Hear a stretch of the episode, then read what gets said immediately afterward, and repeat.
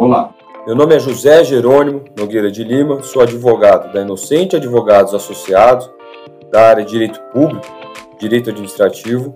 Vamos começar agora o podcast da Inocente Advogados Associados.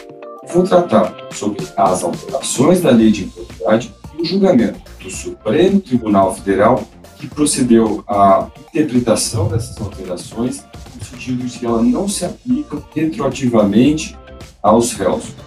Começa agora Inocente Podcast.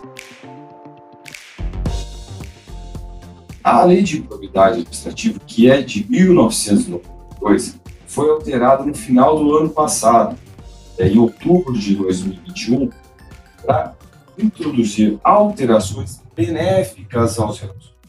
Uma das alterações foi a exigência da conduta dolosa para condenação de um réu em improbidade. Isso porque, na redação anterior, era possível a condenação de réus pela conduta culposa, quando o réu, na verdade, ele não tem a intenção de praticar um ato, mas o fazia é, por imperícia.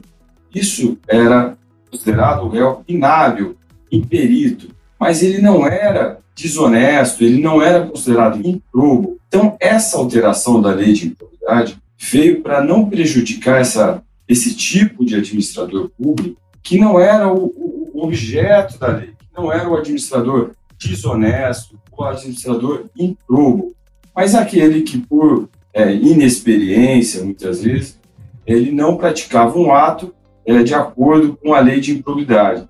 E aí, ele era muitas vezes condenado por um erro, mas esse não era a finalidade da lei. Outro ponto foi a alteração na lei é, para aumentar o tempo de prescrição de 5 para 8 anos. A par dessa alteração, foi criado também um dispositivo, o Instituto da Prescrição Intercorrente, que é a possibilidade de ser decretada a prescrição no meio do processo. Isso porque anteriormente, né, isso há tempo, as ações de probidade costumavam demorar 15, 20 anos e prejuízo muitas vezes do próprio réu, né, que queria ver aquela situação resolvida.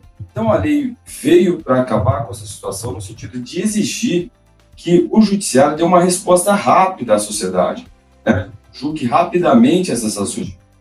Então, entre, por exemplo, o ajuizamento da ação e a prolação de uma sentença, é, é necessário que seja respeitado um prazo de mínimo de quatro anos.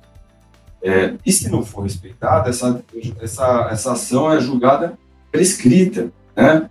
E isso, tanto na, nesse marco interruptivo da juizamento da ação, até a aprovação de uma sentença, quanto também no tribunal, de, no tribunal, nos tribunais, né?